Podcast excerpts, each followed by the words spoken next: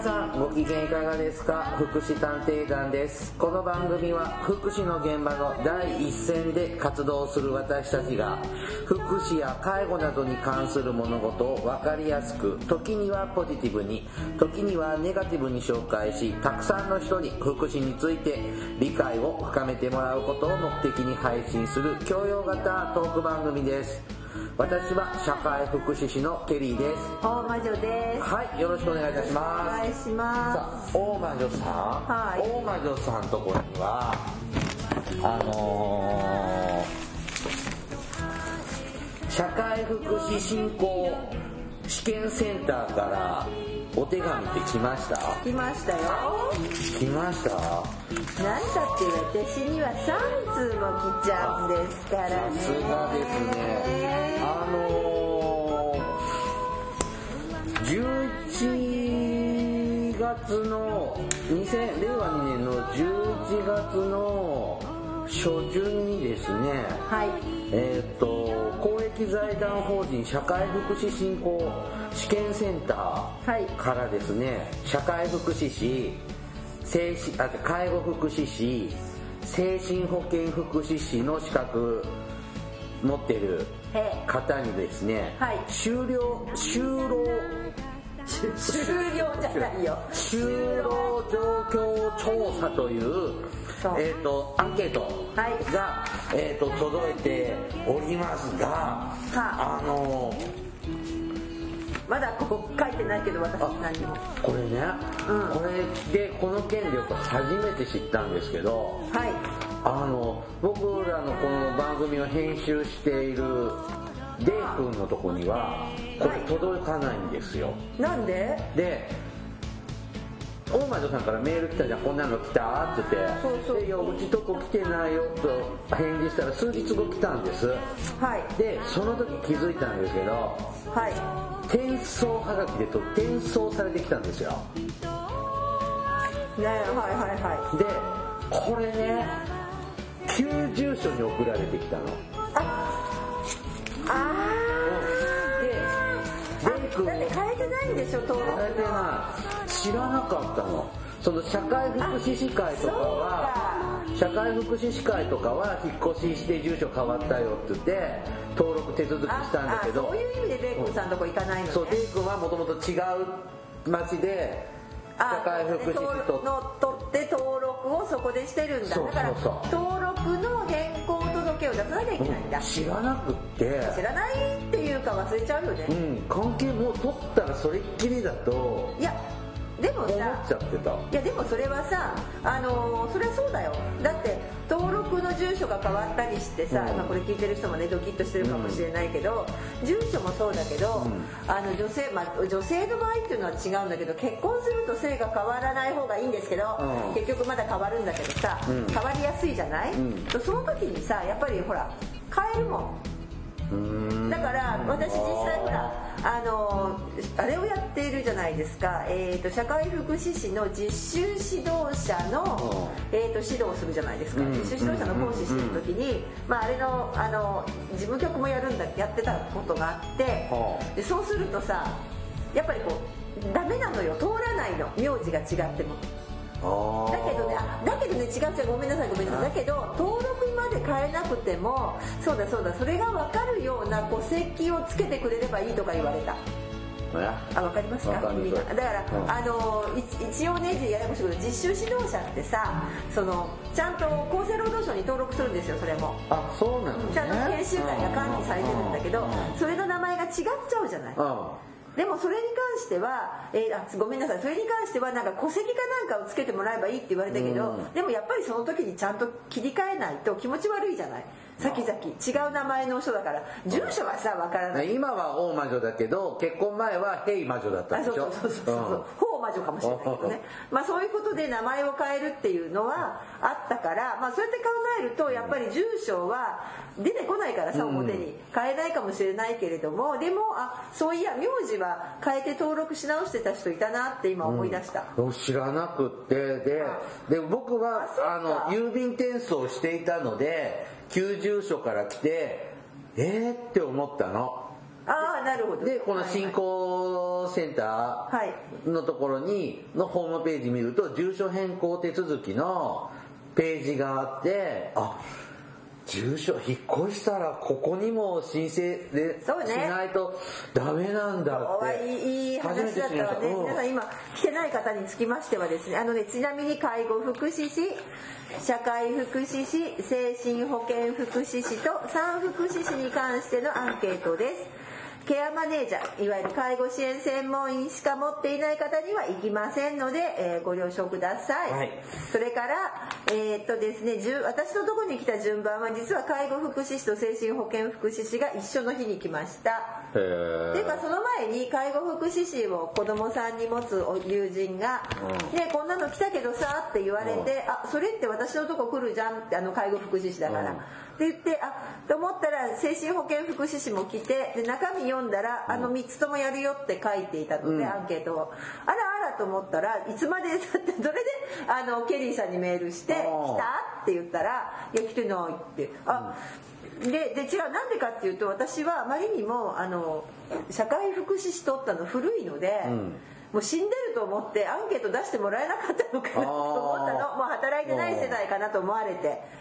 だけどだいぶ経ってからだった、忘れた。なんかだいぶ経ってから社会福祉士が来ました。ちなみに抽出なのかなって一瞬思ったんです一瞬思うぐらい、うん、でもねあの全員調査だし、うん、ちなみにえー、っとえー、っとねえー、っとねええっとね識別番号がついてて、うん、P がえー精神保健福祉士、うん、K が介護福祉士、うん、S が社会福祉士、うん誰かに言ったらさなんだっけ？えっ、ー、と AKB じゃなくてえっ、ー、と SKP にすればいいんだって。SKP はいはい。だって。これねあのインターネットからあのできるでしょ、うん、その方が楽でしたよ。あ本当？うん。なんかまだまだ何も見てもいない。内容は調査内容若干違いますね。あそうなんだ資格によって。あそうなんだ。若干違いますね。あちなみにその住所変更等もホームページから簡単にできますので。あまあしといた方がいいですね、うん、これを機会にね、うん、郵送しなくても、はい、申請書郵送しなくてももうネットでちょちょって一分もかからずできますので。あの社会福祉士介護福祉士精神保健福祉士ってあるんだけど、うん、これ就労就労状況でしょ、うん私は何で就労してるのかよくわからないんだよ。そう、その答えが。難しかったのと、なんか答えにくい質問があって。あ、そうなの？あの福祉人材センターをご存知ですかって。知ってるよね。で知っていて利用している、はい、知っているけどよく知らない、はい、全く知らないのかそれぐらいの質問しかなくて、うん、知ってるけどちゃんとお仕事してるから、うん、あの利用することないじゃん。まあね、うん。はい、はい、そういう選択肢がないという。何を聞きたいんだこれはねえねえ介護福祉士だけにこれがどうってことねそうですねあの潜在介護福祉士ですね。潜在介護福祉士っていうからさあれかと思ったもぐりの介護福祉士かと思ったまあ潜伏介護福祉士。特に介護やっぱあれまあなんかたまに来てますよねこういうのね数年に1回、うん、今回5年ぶりだそうですね。へえんかでもさ私嬉しかったの3つもらっちゃったと思ってよかったです。僕は2通ですけど。へえ、うん、だからレイ君はずっとこういう調査今日来てなかったんですね。それが今回分かったんですね、レイ君さんそうそう。そう住所変更しようよ、うん、ずっと来てない来てないって言ってたから、うん、そういう方多いってことですよね。まあ多分ねあのね引っ越されたりとか、ね、いろいろな事情でね住所変えた方については、えー、これを機会に住所変更を、えー、社会福祉振興試験センターにも、はいはいしてるといいと思います、まあね、普段何かしら解放が来るようなところはね印象に残るけど全く普段ご無沙汰じゃない。ご無沙汰だもん。そういうとこちょっとね。ちなみに保育士も登録制度なんですよ。私登録してあります保育士も。あ介護支援専門員もそうなの？介護支援専門員は登録じゃないよあれは。じゃあ僕更新も受けてないけどどうすんだろうね。よくわかんない。あれさ期限は切れちゃうけどまたその受ける権利あるでしょ？そうそうそうそう、うん、まあまあ多分やらないだろうからいいけど、はいはい、さあえっ、ー、と、もう11月も末になってますが、えっ、ー、と、今月はです、今月11月はですね、はい、児童虐待防止推進月間ですね。はい、なので、先月は里親月間でしたが。なんか続くね。しかも今多分ね、今の期間は、えっ、ー、と、女性に対する暴力も、あの、防止月間かなんかですよ。合わせて。はい。で、えっ、ー、と、この児童虐待防止推進月間で2020年4月からですね、はい、お今年の4月だ親などによる体罰の禁止が盛り込まれた関連法が施行されておりますなのであのまあちょっとその特に児童の体罰とか、はい、ちょっとその辺について今回はお話をしていこうという回にしますね。ドキドキはい。じゃあ、えっ、ー、と、続きは本編でお話しましょうね。福祉探偵団。福祉探偵団第234回。はい。今日は、えっ、ー、と、体罰の禁止。はい。ですが、ドキドキ。あのまあ、前もね、なんか、これも自分も体罰を受けていたのかどうかとかなんて話をしたのが記憶にありますが、はい、体罰禁止の背景としてですね、はい、えー、っと、まあ、児童虐待の相談件数がまあ、ご存知のように年々増加しております。はい、で、えー、っと、1989年のデータでは、えー、っと、児童相談所での児童虐待の相談対応件数っていうのが、はい、6932件。およそ7000、はい、件だったそうなんですが、はい、最近の2018年度は大前女さんいくつぐらいでしょうか？えー、っと10倍ぐらい。えっ、ー、と、7000ってことは7万ぐらいってことですか、はいはい、えっ、ー、と、2018年度の、えっ、ー、と、児童相談所での児童虐待相談対応件数はですね、2018年度は15万9838、およそ16万。はいはいはいはい。20倍近く。20倍か。うん。えっ、と、2013年の時点で、えっ、と、およそ7万4000。はい。うん、もう年々右肩上がりでここのとこ急上昇中の、うん、えーと、相談件数になっていますね。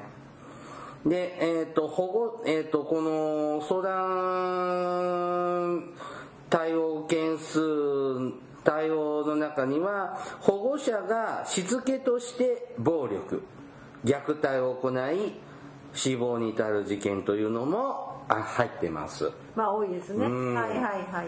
今年はあんまり聞かない大きな報道は。いや昨年度はそうだね。ででどうもそのきっかけになったのがえっ、ー、となんだか？さみーちゃん？とかね。そうあの辺りの。去年はチョッキングなあのなんだっけ夜中の3時4時から起きてひらがなの勉強させたってやつね。とあとあれでね沖縄から移ってきた DV& 児童虐待パパ。はい。ね。野田市だっけ？野田市だったっけ、うん、はい、ね。今裁判やってるんですよねそのそうそうそうそうみやちゃんの事件もね。うん。でえっ、ー、としつけのために子供に体罰をすることに対してどのように考えますかというアンケートがえーと、昔取られてたんだって、はい、公益社団法人サーブ・ザ・チルドレン・ジャパンのというところが、はい、2017年に取ったんですが、まあ2万人の方が回答してくれて、えーとしつけのために子供を子供に体罰体罰すること、はい、えー、っと必要に応じて体罰はすべきであると。はい。あまず順番的には積極的に体罰すべきであるというのは、はい、2万人中1.2%はあ、うん、で必要に応じてすべきであると答えた方が16.3%。はい。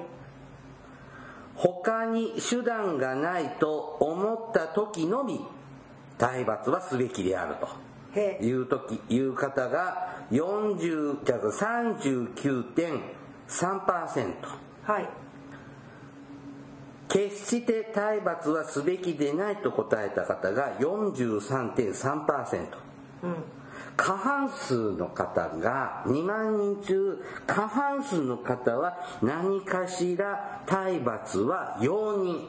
まあそうだね。というのが、はい、今の日本の状況です。現状です、ってことですね、はい、ちなみに、えっ、ー、と1979年にえーと、子供に対する体罰を法律で禁止したのがスウェーデンなんです。はい、で1960年代、うんね、のスウェーデンでは5割強が5割強があの体罰を容認してたそうなんです。みたいですね。で、はい、2018年のスウェーデンでは、はい、体罰を容認する方は12%ねみたいですね、うん、なんか同じ資料読んでるかも私今。まで減ったそうですね、だから50年かか50年取り組むと。そうですね。50年4050年かかるとここまで減るんだねそうですね。あのちなみに、えーと、こういった体罰を禁止する国になったの何番目かは知ってる？日本？日本。日本って先進国の中では、はい、トップクラスに遅いんですよね。そうなの。あトップクラス遅いのは子供のね、うん、子供の権利擁護に関しては非常に遅い国、トップクラスだよね本当に、うん、はい。ということで実はえー、っと59カ国目なんだってこれね子供の権利条約を。あじゃなくて体罰の法的全面禁止を達成した国は59カ国目になるんですって日本で。世界中の中で、うん、59番目。遅くない先進国の中では、えーと、フィンランドさっき出てたさ体罰容認がさ、どうなるかっていうのは、うん、フィンランドでは1983年に法改正をされて、うん、えー、1981年法改正の前は体罰の容認が47%だったのが、2014年ですね。6年前は、えー、15%にまで減りましたと、だからこの間で何年まあさっきの50年は経っていないけど、うん。さ計算できないや。まあでも半世数十年はかかるってことですね。数十年かかってだいぶ減ってきている。まあですね、えーとちなみにドイツドイツの、うん、ドイツは2000年に法改正ちょうど介護保険が始まった年ですね。はい。はい、2000年に法改正軽く頬を叩くことの容認例えばね、うん、どのくらいの人が容認するかっていうと1996年つまり法改正前は83%の人が軽く頬を叩いたっていいじゃないかと言ってたけど、えー、2008年、まあちょっと前ですけどね、にはもう25%に下がってます。はい、それからニュージーランドも行ってみます。ついでに、はい、えーと、ここは2007年に法改正されたそうです、うん、2007, 2007年ね、はい、で体罰の容認は、えーと、だいぶ前ですねこれ、うん、1981年だから、まあ、随分前だけど、うん、には90%の人がしてたんだけど、うん、2013年にはそれが40%に減りましたと。ちょっとまだここはまだ7年に改正だから、えー、まだ、まだ7年だから5年6年か、6年しか経ってないからさやっぱ何十年もかかるんだね。でもすごいね。こんなに一応減るんだね。減るってことですね。だからうん体罰法律で体罰はしちゃいけないんだっていうところを決める。でもさ確かにさ、うん、教育現場がそうだよね教育現場でも体罰容認されてたじゃないですか、うん、あれがさ体罰禁止されてますよね今、うん、禁止されてさ確かに今なんか絶対体罰しないでしょ、うん、だし逆に言えば体罰受けて育ってきたさその教師の体罰っていうのが普通にあった時代の人たちから見ると、見るけどでもあの時に体罰が教育的効果あったかっていうとなかったことは十分分かってるんですよね、大体恨みしか恨みしかない、ね、ないんだけどさ、ってことはでだからやっぱり禁止してなくせばそれで教育は一応できてますよね、うんうん、まあまあいろんな意見あるでも体罰しなくたっていいあの別にルールはあるけどね、ルールがあることと体罰があることないことなることは違うけどさ、体罰をしなくても教育現場は今回ってるわけですから、まあそういうことなんでしょうねやっぱり法律で禁止するっていうのは大きいですね。すごいね。はい私なんか禁止する前だから体罰。でも体罰がなんだろうしつけとは思ってなかった。わかります？体罰をしつけたああそうねしつけとは思っていない。じゃ虐待ですか？あそう。虐待だし自分のこうはけ口になってるっていうかさ、うん、体体罰でもそんなひどい体罰したでもそれは違う。違う。子供の私がちょっとね子供の頃はあのけまあでもそれは喧嘩っていうんだね。手出るのは手が出るのはね。まあそのやっぱ美談があるじゃない。その体罰をされてバカ野郎ってバシッてビンタ食らってはっと目が覚める、うん、先生ごめんなさい。目が覚めました。これからはいい子になります。なんてドラマアホみたいに見てたよ でもさあのでもさあれはさ体罰しょっちゅうやってる人がやるとさ効果ないんだよね。よっぽどさ、ね、この人うちだって私実際見てるけどあのすごく怒らない。絶対体罰しない、うん、私も体罰受けたわけじゃないけど、うん、だったけど一回だけねあの面前で体罰されてるのを見ましたもん私は。だえ？誰の？うち若い若いうちのうちのあのはい兄弟。が兄弟が。兄弟がもう絶対怒らなかった親がもう一回だけねあの引っ叩いたの見たことあるの、うん、やっぱねそれはねでも引っ叩きたかったんだろうなってもうもう言葉にならなかったんでしょうね、その時のなんか親の思いは分かる気がする、うん、だけどいわ叩かれたからといって信念は曲げなかったからさ、うん、だから逆に言えばそれで何手打ちだよね、うん、もう勝手にしろ。勝手にしろ。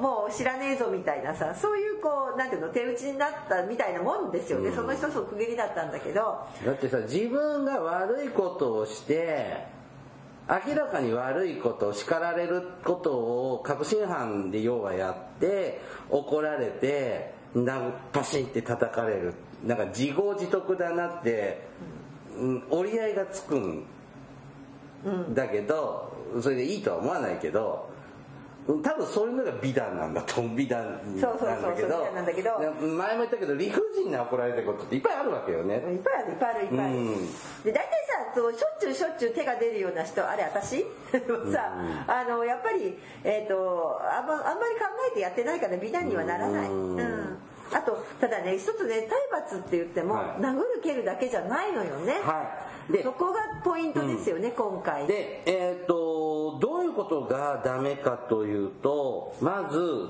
叩く怒鳴る育児はダメです。はい、はい、叩くだけじゃないんだよね、うん、怒鳴りつけるだとかもダメってことですよね。こんなの年がら年中言われてるよ。そうなの？うんあでもさそうね要するにあのハラスメント上司とかいますねそういうの。はい。えー、言葉で注意したけど言葉で例えばね、うん、言葉で3回注意したけど言うことを聞かなかったので頬を叩いた。これブブーですね。あの要するにもうやめなさい。よくあるよ、うん、特にさ子供がさちっちゃいなんていうかなもう面白がっちゃってるような時でも、やめなさいって言ってもやめないのよ、やめないよね。もう全然やめないのよ、そうするとさ引っ叩いてさで泣か泣けばほらやめるじゃない、うん、わーってなるからさ泣いたら。でそれでやめてほらだから言ったでしょって、よくあるパターンね。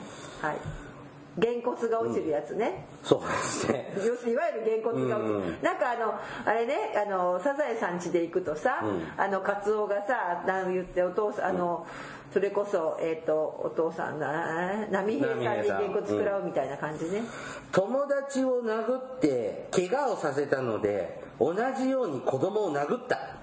ああそれもよく聞くあそうこれはないな。いやいや聞く時はある。あのやっぱりこう痛みがわか痛みを分かりなさいって言ってでこう喧嘩して誰かを傷つけちゃってまあ傷までつけねあれにしたいけど喧嘩してでその子がでもほら主張するるじゃん僕は悪くない、うん、そっちだよね。僕は悪くない。僕は悪くないって言い切ってると、ちょっとお前何言ってんだって言ってじゃあ痛みを知れって言って殴られたりするっていう話はあるよね。へそうよくあるよ。よくよく聞くよ。よくあるよ。あそう、うん、宿題をしなかったので夕ご飯を与えなかった。あそれもねあのダメなんだ。そう。ダメなんですでもよくあるじゃん。漫画なんかでも、うん、もう宿題終わるまでご飯あげませんとかえー、徹夜でも終わらないよみたいなので。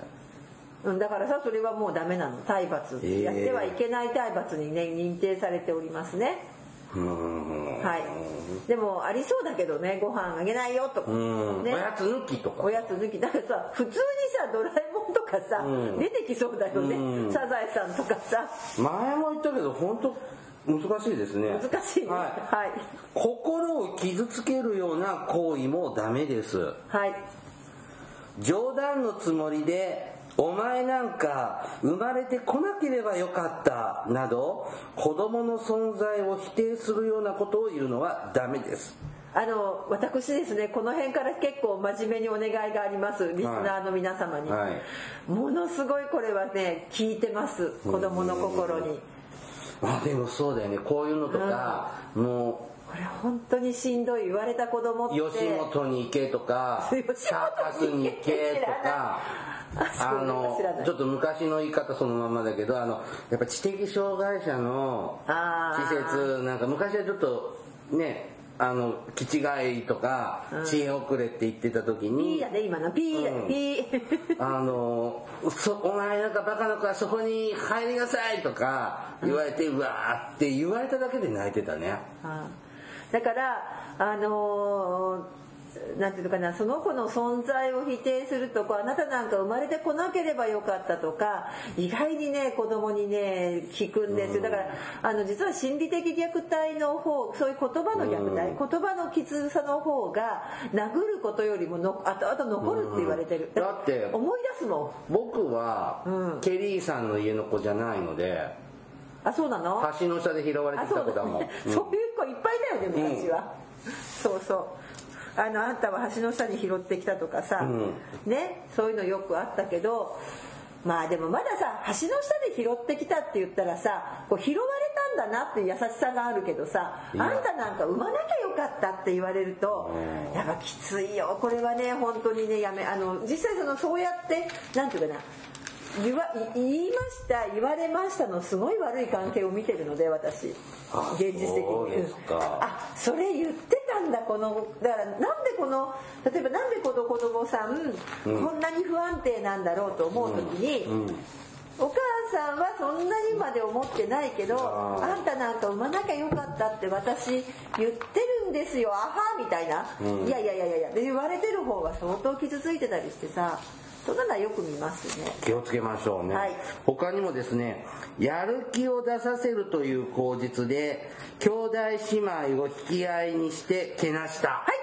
私兄弟姉妹にけなされた。あそれは違うのか。それは違うのね。親権者とかが言う親が違うのね。お兄ちゃんは100点取ったのになんであなたは 0点なのみたいな。いまだにそれ PTSD 状態なんですけど私いやなんかよくあまあいいやあのちょっと私あの受験をした時に、うん、兄と同じ学校に入ったんですよ、うん、だからさ親がひどくてさ、うん、いやね兄の方は入るのが分かると、うん、兄弟ねお前よく入れてもらったなってそれ？それ虐待？今それでも褒めてんじゃないいやいやいやよく入れてもらったよな。よく授かったよなってひどくない？二人に言われたよ、まあ、まあ、おかげでひねちゃったよ私なるほどね。でもねそれもね後々まで言うの。あのこれこれねまあちょっとそのお姉お姉ちゃんはとかお兄ちゃんはまあまあそのねできるとかもそうだし、ほらそれでさ大学とかの差をつける人いるじゃない親で。例えばさ、あのお姉ちゃんは例えばできるからこの、ね、お姉ちゃんはできるんだからちゃんとした大学に行かせるよと、例えば妹がさじゃあ私も大学行きたいったらあんたはねもう出来が悪いんだから大学なんて行ってもしょうがないんだから働きなさいとか言われちゃったりするうちってあるでしょ。あありそう。ありそうでしょ。でそれさ実際さどうなるかっていうと私それで介護の現場で経験してるの。介護のでやっぱこう兄弟がいてでそういう状況だったんですよ、うん。でどっちかがまあ大学とか行かしてもらってどっちか、そうするとねもう介護だからもう50年ぐらい経ってるわけでそのことがあもう50年ってことないな。そういうことが起こってからさ少なくとも30年40年は経って、でさあ親の介護って言った時に、その兄弟がその親を大事にする姉が違うのよね。でなんで違うのかなと思って片方の人に何かの時聞いたら、実は私はこうやって言われたと。だから私も大学に行きたかったのに行かせてもらえなかった。っていう恨みをね一生がずっとあったんだなと思って。だから介護の時になったら本当にこう何て言うのかなあのちょっとだから私はやっぱり許せないと親が。だからそんなに素直に介護にせっせせっせと精は出せないっていうかさ、手は出せないって言われたのは私はケアマネージャーで聞いてるお話です。へえ。これも本当に何十年も引きずるんですね。そうまあもちろんねあの兄弟全員行かせることはできなかったりさいろんなことあるから仕方ないかもしれないけど、うん、それなりにそれぞれが納得することをしないとねいけない理由とかね、まあ、なんかきれよく聞くのが経済的理由で上の人はいけるけどとかあったりとかね。あるけどさ、まあ本当にねそれってあこういうのって尾を引くんだなってつくづくその時思いました。さあ。はいまだあるの？えっとね体罰によらない子育てのためというお話を。なんかね体罰にあの今回ちょっとその前にごめん児童福祉法と、うん、それからじゃあ何が変わったの？ってほら受験する人もいるからさ、はい、今から。間もなく受験ですからね。間もなく受験ですからね、うん、何の受験でした？って話ですけど。社会福祉士ですね、はい、えーと、ちなみにですね、うん、えー、令和元年6月19日に成立した児童虐待防止対策の強化を図るための児童福祉法等の一部を改正する法律、うん、で今回その体罰がまあ禁止を明示されたんですけれどもで施行されたのが今年の4月からですね、はい、はいはい。で児童の権利擁護の観点から1、うん、親権者は児童のしつけに際して体罰を加えてはならない。うん、兄弟喧嘩はいいのね。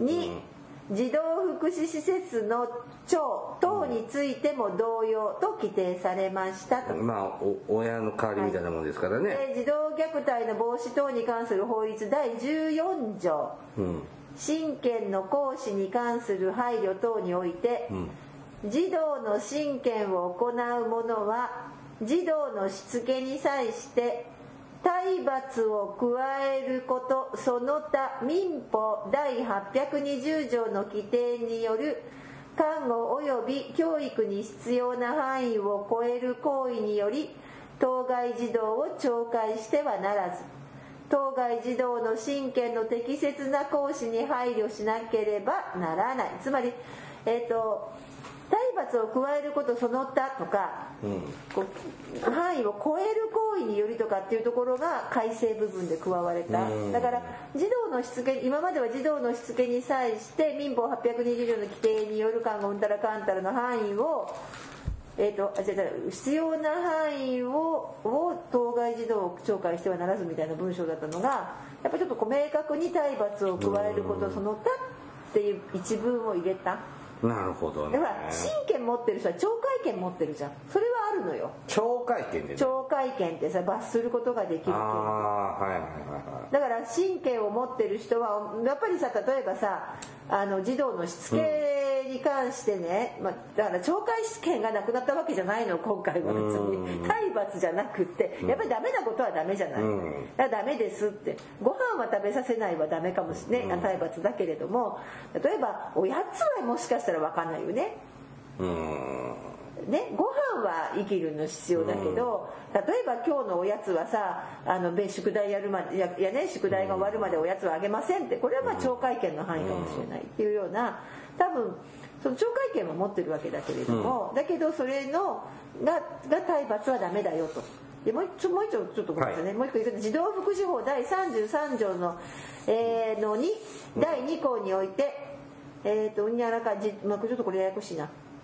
えーとですね、やっぱこれもね懲戒権の部分なんですけれども、うん、えーと、児童相談所長は助長、うん、一時保護が行われた児童で親権を行う者または未成年後見人のある者についても看護教育及び懲戒に関しその児童の福祉のため必要な措置を取ることができるここまでは今までと一緒です、うん、児童相談所長は一時保護が行われた児童に関してえーと、看護とか教育及び懲戒にとかができるわけですね、うん、だけれどもただしここが加わったんだって、うん、体罰を加えることはできない、で明確された。だから児童相談でも児童相談所長が体罰しちゃダメだろうと思うけど、で同じく児童福祉施設の長その居住において養育を行うのかで、まあ、ずっとあるんですけど、やっぱりそこも体罰を加えることはできない。つまり児童児童養護施設の長だとかそれからいろいろですね、えーとまあそうね、受託が入所中または受託中だから里親さんもそうでしょうね。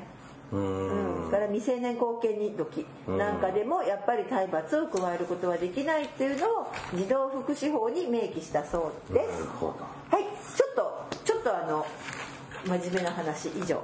まあ、はい、体罰、まあ、身体的虐待心理的虐待が特に体罰になるのかなそうで体罰の明確な定義はないんですって、うん、なんですけれども体罰の範囲については厚生労働省の指針体罰等によらない子育てのために、はい、みんなで育児を支える社会に令和2年2月厚生労働省において示されておるそうでございますので、うんはいというところでこの話につながります。体罰に、体罰によらない子育てのためにということで、はい、えっ、ー、と、良くないと思っていても、体罰を回避するのが難しいと感じられることもあります。そうね。こっちが怒っちゃっててつい手が出るのよ私。安心。ごめんなさい安心感や信頼感のある関係が心地よいのは子供も大人も一緒です、うん、じゃあ具体的にどういう関わり方がというちょっと例を紹介しますね、はい、言うことを聞かないね、はい、いろいろとこれもあります。なんで言うこと聞かないのかな？保護者の気を引くためかも、はい、子供なりに考えて何か言うことを聞かない理由があるのかも、うん、言われたことが理解できていないかも。それ結構あるかも。体調が悪いかも。まあそれもあるね、うん、嫌という意思表示も成長の証ですまあ、そうなんですけどね、大体、えーと、生まれてきてさ1歳半ぐらいからイヤイヤ期に入ってさ、まあ私もその時は叩いたわ。え？こう、ね、腹立ったわ。保護者の気を引くためっていうのもあるよね。うん。確かにね。だからあのーまあそうね気を引くしあと下の子ができるとね上の子が逆にね言うこと聞かなくなったりとかいろんなことがあってさ親って大変なんだよね。いやそんなんもちょっとぐらいいいじゃんって思いたいけど。えっとよく忘れ物をしちゃうこともありますね子供さん。私も。うん。大人も。そうですね、はい、えっとこういう時は一緒に防止法を考えてみましょう。はい玄関に目立つように置きましょう。はい。私はだから忘れ物そうなものはちゃんとこう自分がつまずくようなとこにわざと置きます。持ち物リストを作って見える化をしてみる、うん、そうね。可視化というやつですね、うん、僕は必ず決まった場所にしか置かない。偉い。で置く場所。私も大体そうだけどうん、だから変なとこに置き忘れるっていうのはめったにないですね。鍵はここかあそことか、うん、っていうふうにこう一緒に相談してねやるといいかもしれませんね、うん、良いことできていることは具体的に褒め褒めましょう。あそれは大事だね。はい。褒めるの大事ね。うん。うん。10え？9褒めて1叱るみたいな。まあそうね。でもねあのでもねこうやって今聞いてもらってるもしかしてお母さんの中でね、いやうちの子はって思う方もいるかも、あの正直ほら私あのね実はえっとね虐待が生じやすいね、ケースあのこう関係性の中に一つは子供がやっぱり、要するにその言うことを聞かなさが波じゃない。わかります。発達障害のお子さんとか大変そうだよね。多動の子供さんとかになるともう波じゃない。だってあの走り方だってピューって走っていくでしょ。そのダメ言っちゃダメの言っちゃダメが聞かないわけ。が今でいかないんですかね。言っちゃダメの言っちゃうの今でいかないもんね。もう言っちゃうもんねそのまま。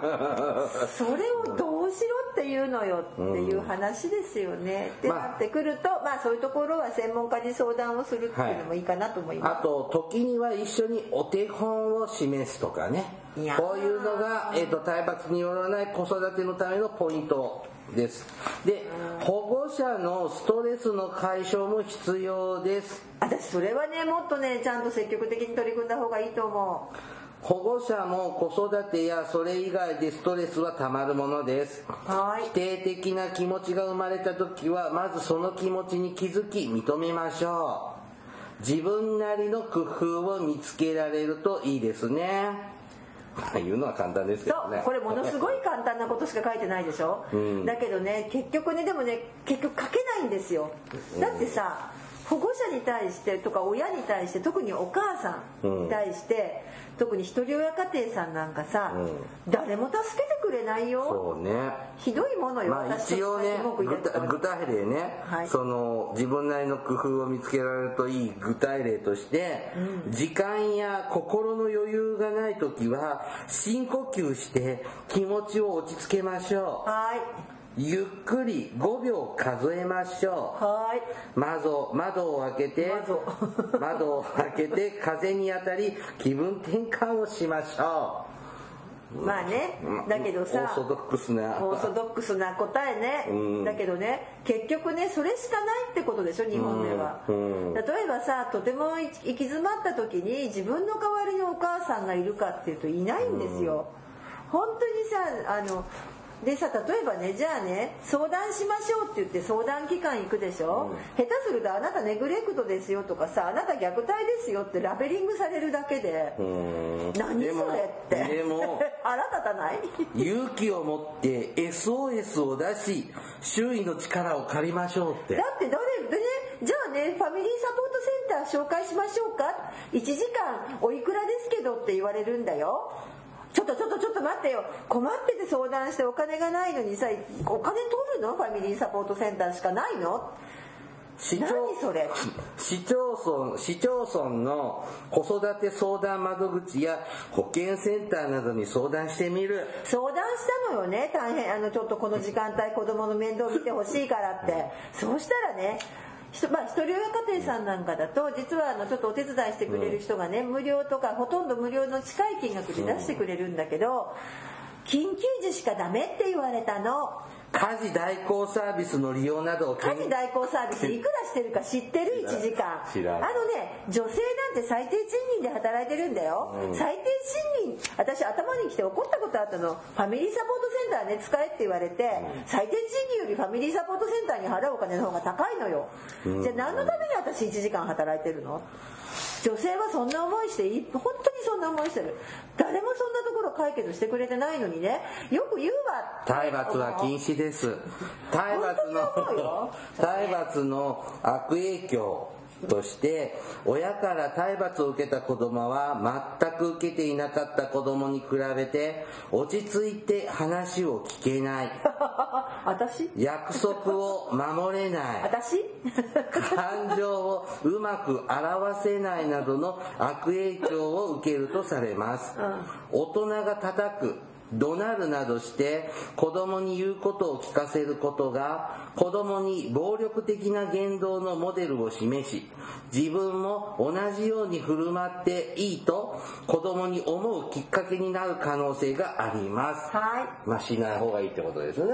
それはね、あの、そうなんです。さっきも言ったけど、心理的虐待、特に言葉の虐待とかっていうのは思い出したりするので、それがね、脳を傷つけて、これ、マルトリートメントっていうんですけども、えーと、友田先生でしたっけ、うん、あの女性のね脳科学者が解明したけど本当に脳が萎縮するんですね。うん、で会話とかもちっちゃくなっちゃったりするんだってそれで。だからしない方がいいことにまあでも前も話しましたけど親に叱られたことは鮮明に覚えてる、褒められたことは全然覚えてない、ね。うん、だけどね。でもだからといってあの間違えちゃいけないのはじゃあ子供の好きなようにさこれさしつけをしちゃいけないって言ってるんじゃないんだよね、うん、体罰とか子供の心を傷つけることはいけないけどあのすいませんけどしつけてくださいって思うような子供見ない？うんいるもうさおあのお母様あのそこでおしゃべり結構だけれどもピヤーってさ お店の中走ってるとさもうこっちが怒鳴りつけたくなるような子っているよね。電車の中とかさそうしつけられてないの、ま、マナー。マナーですよね。そうそうマナーはやっぱ身につけさせる、まあ、それは体罰とかじゃなくて、やっぱね経験だよね、私こういうふうにこうやってするんだよって言えば子供って事前に覚えるしさ。放置してるよねって思う時あるよね。そうそのなんていうのその今さそのイオンモールとかのフードコートとかでもさ子供のスペースとかあるじゃん。ありますね。ああいうとこでギャーって騒いでんのはまあ別にしょうがない、いいと思うけどでも大人もいろいろ老若男女がこう普通の席で食事してるとこでわあちょっとせめてダメよとかさ静かにしなさいっていうのは別に言っていいことだからさ、別にそしない。だからそれをさ絶対怒らない教育とかしてる人もたまにいてさ、それも違うかなとかさ、しつけと違うよねって思うんでそうやってじゃあ他人が注意すると怒られる。怒られるでしょ？あでねでもね、うん、あのさっきちょっと言いかけたさその本当に私怒ってたけど、うん多分ねそこに一般的なことしか書いてないでしょ。体罰によらない子育てって、具体例がないでしょ。例えば介護保険だったらね、困ったらじゃあ介護保険1割負担でヘルパーさん来ますよとかっていう話が出るじゃないですか、何にも出ないでしょ。つまり何にもないんだよ世の中にそれを助けてくれる制度が、ね、さっき言ったように緊急時しかね来てくれないの,、のに登録しろとかね、うん、何言ってんのって。だってねあの毎日これだけ手伝ってもらったらちょっと楽になるお母さんがって思うことがさやってくれないんだよ行政さん。私この前さ喧嘩しそうになっちゃった行政と。この資料にねこれねあの中日新聞の記事なんですけどうん。はい。あの助けを求めよう。まあね。ということでまずは小さな字でまずは住んでいる市町村の子育て相談窓口へとしか書いてない。で、あとは電話相談等で、まあ、虐待かなと思ったら、いち早く。はい。えっ、ー、と、189ですね。児童相談所虐待対応ダイヤルにおかけください。うん、あと、24時間子供 SOS ダイヤルというのがあるそうです。これ子供が。ありますあります。はい。これね、えっ、ー、と、フリーダイヤル0120の0の78310悩み言おうだって。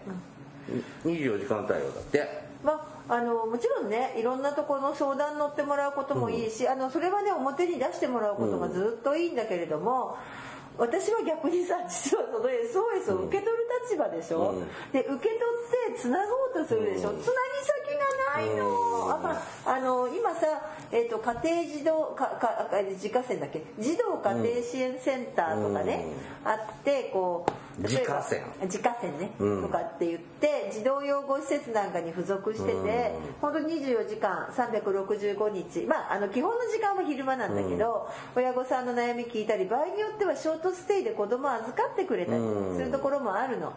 ないわけじゃないのよ、うん。だけどやっぱり数少ないしさなんかこう特にお母さんなんだよね。お母さんがお母さんとしての役割をこう果たしてないことってすごく世間から責められる。っていう私は果たしてないお母さんだったんだけどさ。あとちなみに他にもですね「えーと、命の電話」あはい。えっ、ー、と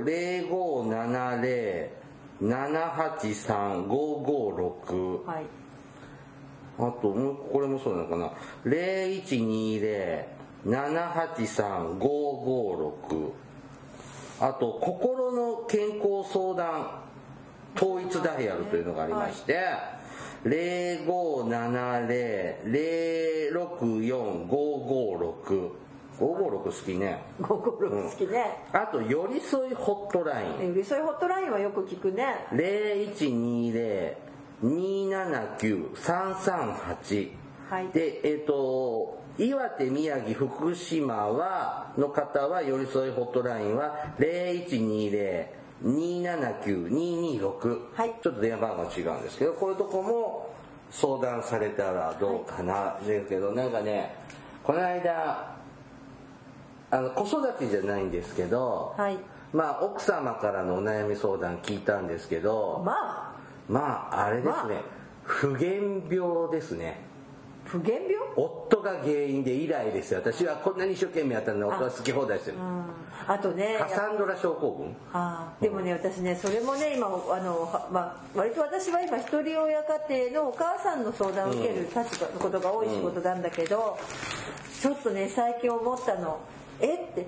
ほら離婚して大体お母さんが子供引き取るでしょ、女性が。うんでさまず養育費なんてもらってない、うん、で結構頑張って働いてるのお母さん、うん、まあいろいろねあのいろんな事情があってさ大変なのよ。子供が学校来にくかったりとかあるけどさ、お母さんたちなんか結構必死で働いてるのよ、うん、えもうでさどこにもそこにはお父さんが出てこないでしょ、でもさお父さんってさ絶対いるじゃん。だって細胞分裂でお母さんから生まれてきたんじゃないでしょまだ今のとこできませんできませんね、うん、ででそんなあのなんだっけえっ、ー、となんとか細胞、うん、えっ、ー、と忘れちゃった。あのおぼかたちゃんがやってたやつ。そうそうそう。あれでさ増やすわけじゃないでしょ、うん、ってことはさ必ずさどっかにさオスがいるわけじゃんそこってさ責任問われない社会なんだなって思ったり、うん、あとひどいのがさほら最近さトイレで子供産んじゃったって話。ああそのまま捨てたり流しちゃったりとかさなんかちょこちょこって最近はあったよね、まあこれ多分コロナの絡みもあったと思うの。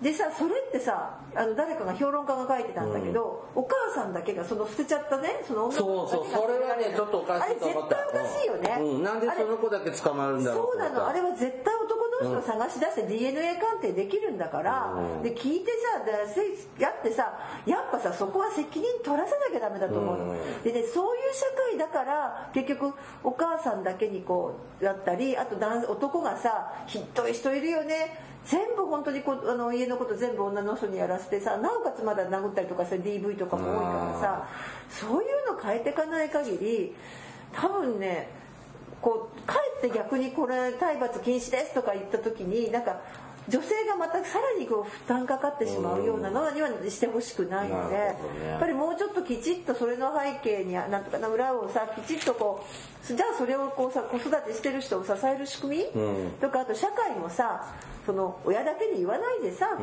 ん、いいじゃん誰が子育てしたって人もね、うん、この前のあの前回のあのねみたいにさ、えーと、里親そうそう里親さんだとかさ、うん、誰が育てたっていいじゃんっていう社会にしていかないと、本当にこう逆に私はちょっと心配してるのがこれで今度はちゃんと育てなきゃいけないんだって思う真面目な人が増えすぎちゃって、うん、余計にストレスたまんなくなって心配してますちょっと。はい本日は、はい、えーと、児童の体罰の防止についてお話をしました、はい。This is 福祉探偵団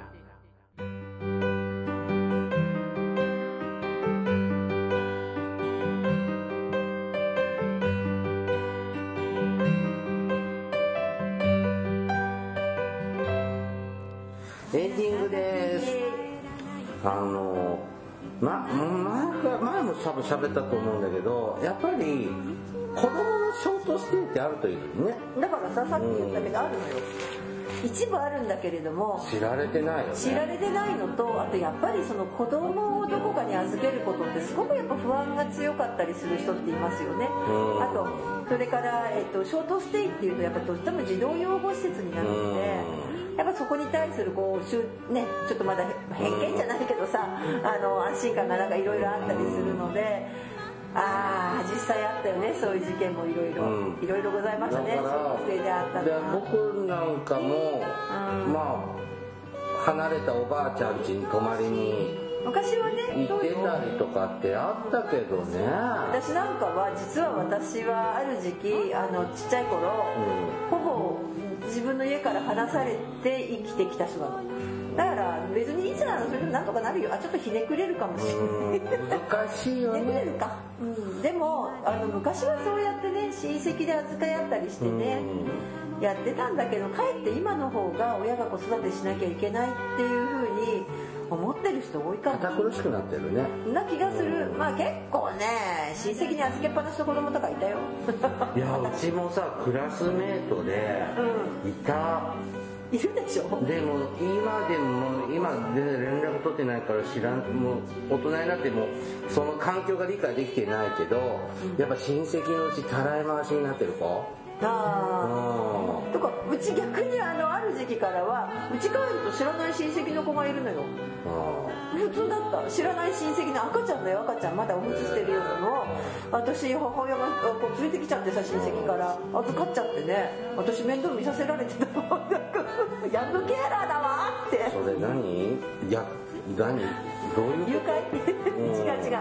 あのやっぱりさほらあの下の子供を産む時に上の子供が見れないとかさまあ、いろいろ家庭の事情があってですごい子供見るの好きな人だったから私もそれで自然とさ別に子供可愛いよねって思って育っていてだから別にどこのうちの子供でもまあ親戚だけどねあの親戚の子供でも別に平気だったしたまにはそうそう私手伝いに行ってアルバイトにも行ってな。あのその要するに孫を預かりたいんだけれどもおばあちゃんが結構おじいちゃんが働いてておばあちゃんがからあの関節リウマチだったので見れないんですよ。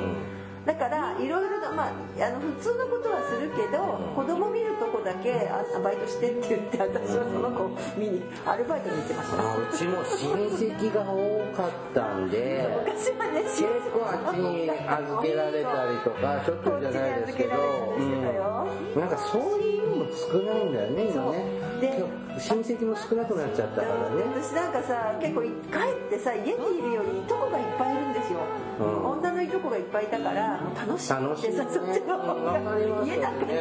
りよっぽど楽しかった。あれは、うん、お盆とかお正月そういうの集まってどっちも親戚多かったから楽しかったけどね。ねそういうのをもう一回今度は地域でこう地域とかねあの人工的にって言うと変だけれども、意図的にそういう関係性を作って預け合うようなことをしてった方がいいんでしょうね。うん、だけどなんか今って本当に親なんか実の両親と何子供っていうまあまあそうじゃないうちもあるよね。あのいろいろあるんだけれどもさ、あの再婚離婚して再婚してとかいろいろあるけれどもなんかそのこう親とこう子供が一緒にいてこうなんか理想の家族が昔より強い感じがする。いつからこんなになっちゃってんだろうね。だってよくわかんない。親戚の子が一人ぐらい紛れてるようなそうだったけどな。はい番組からのお知らせです。福祉探偵団では皆様から福祉や介護に介護に関する疑問や質問不満や Yamaguchi 番組に対する感想やご要望を募集しておりますもちろん普通のお便りも募集しております、えー、お便りは E メールでお願いいたしますメールアドレスは福祉探偵団アットマーク Gmail.com 綴りは fukushitanteidan アットマーク gmail.com です。また、福祉探偵団のツイッターがあります。フォローお願いします。さらに、福祉探偵団の Facebook ページも一応開設していますので、いいねのクリックをよかったらしてください。はい。はい、そろそろお別れの時間となりました。お相手はケリーと大魔女でした。それではまた次回お会いしましょう。ごきげんよう。さようなら。